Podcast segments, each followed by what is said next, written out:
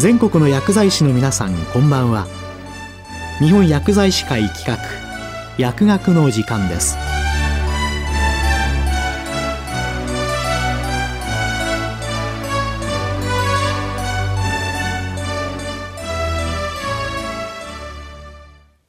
今日は厚生労働省アワー特定臨床研究及び製造販売後臨床試験に関する最新の動向について厚生労働省医薬生活衛生局医薬品審査管理課山本昭之さんにお話いただきます厚生労働省医薬生活衛生局医薬品審査管理課の山本と申します本日は特定臨床研究で得られた情報の薬地申請における利活用及び製造販売後臨床試験の実施基準の2点の最新の動向についてお話しさせていただきます。どうぞよろしくお願いいたします。本題に入る前に、医薬品審査管理課の業務について簡単にご紹介させていただきます。医薬品審査管理課では、医療用医薬品、用指導医薬品、一般用医薬品、医薬部外品、化粧品の承認審査に関する事項を所管しています。様々な審査制度に加え、医薬品の製造のために必要な業許可制度や治験の実施に関する制度など、幅広い業務を行っています。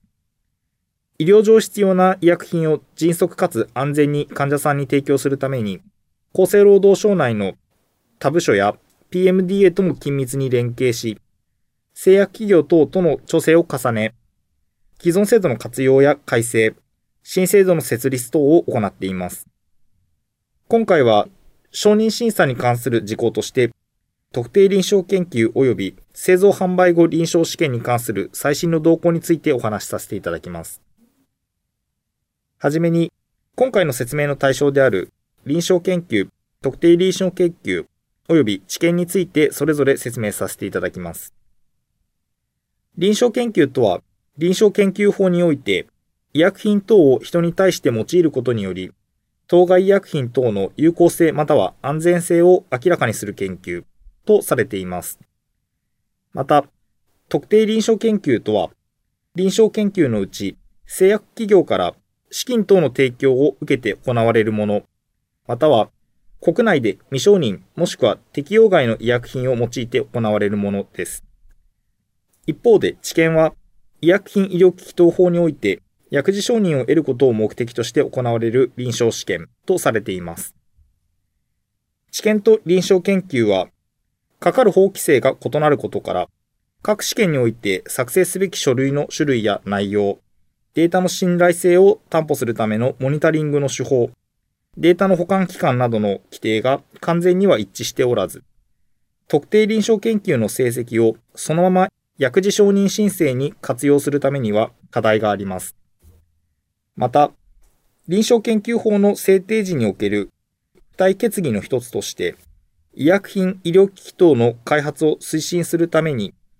治験と臨床研究の制度区分と活用方法を明確化し、臨床研究を促進するとともに、臨床研究で得られた情報を医薬品医療機器等の承認申請にかかる資料として利活用できる仕組みについて速やかに検討することが求められています。これらの現状、課題を踏まえて、厚生科学審議会臨床研究部会で検討が行われました。まず、特定臨床研究で得られたデータを薬事申請に利活用するには、知見と同程度の信頼性が確保されていることを申請者が確認していることが前提であることから、承認申請を予定している個別品目を試験的に取り上げ、厚労省 PMDA において特定臨床研究で得られた既存データを利活用して承認申請を行う場合の信頼性確保等について検討を行いました。具体的には薬事申請への利活用に向け、申請における試験の位置づけに応じたデータの信頼性が確保されているかどうかを確認すべく、申請者が試験の品質管理、品質保証プロセスを根拠資料に基づき確認、点検できること、詳細な解析データにアクセスし、申請資料を作成することができることなどの基本的事項を精査しました。これらの検討、精査から得られた知見等をもとに、特定臨床研究で得られたデータを薬事申請に利活用する場合の要件、留意点等を一例として取りまとめ、事務連絡を発出しました。発出された事務連絡では、試験計画の立案の段階で得られる結果を薬事申請に利活用することを前提とする場合は、治験として行うことが原則であるものの、改めて治験を実施することが困難な場合には、治験と同程度の信頼性が確保された臨床研究の結果を薬事申請に利活用できる仕組みが必要としており、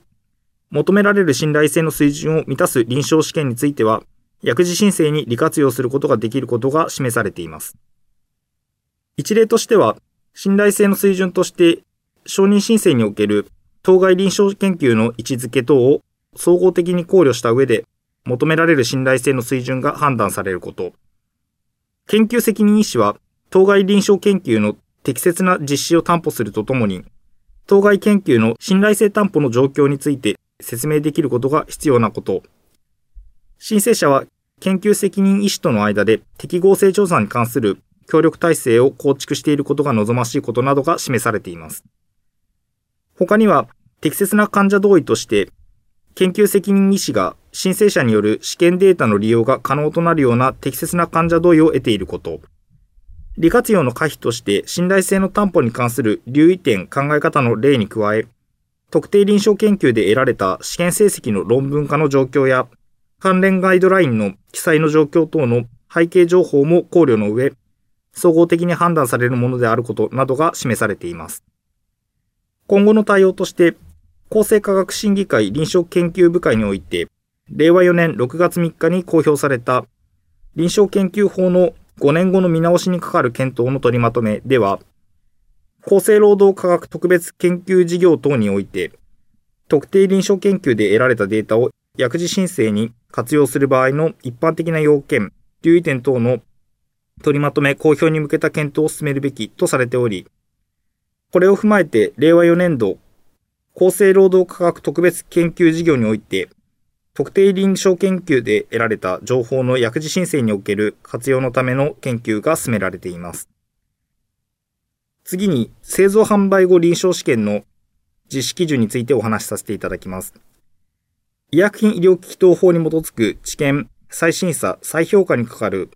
製造販売後臨床試験等については、医薬品医療機器等法の規制下で実施されており、臨床研究法における臨床研究の定義から除外されています。他方で、臨床研究法において、再審査、再評価にかかる製造販売後臨床試験以外の製造販売後臨床試験については、以前は除外されていなかったため、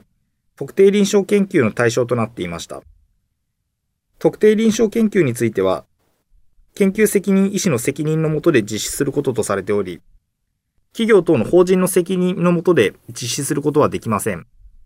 このため、再審査、再評価にかかる製造販売後臨床試験以外の製造販売後臨床試験については、臨床研究法が施行された平成30年4月1日以降、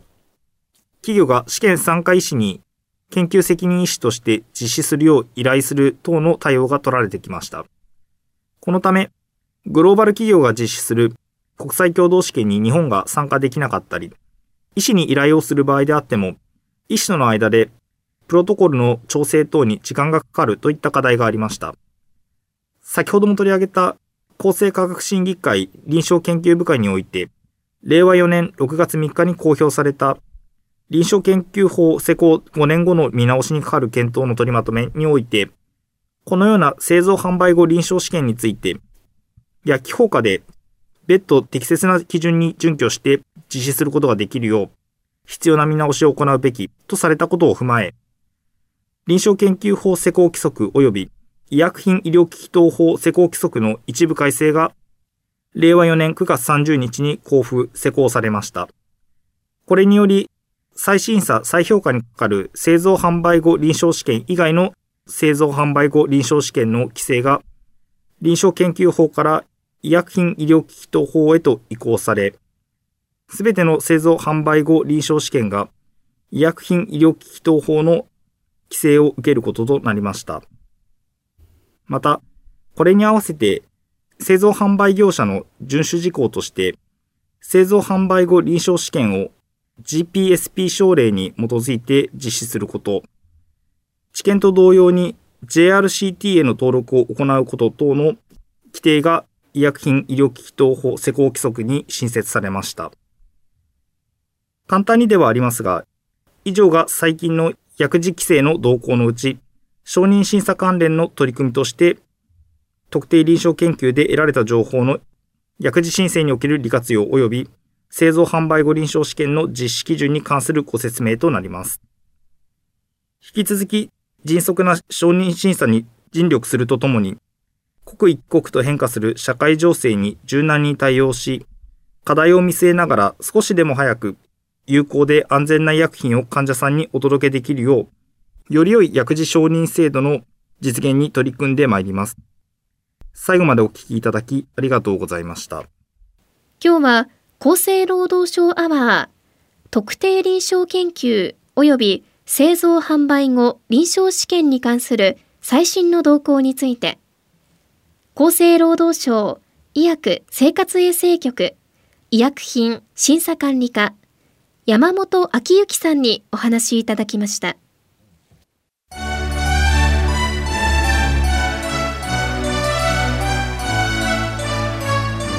日本薬剤師会企画薬学の時間を終わります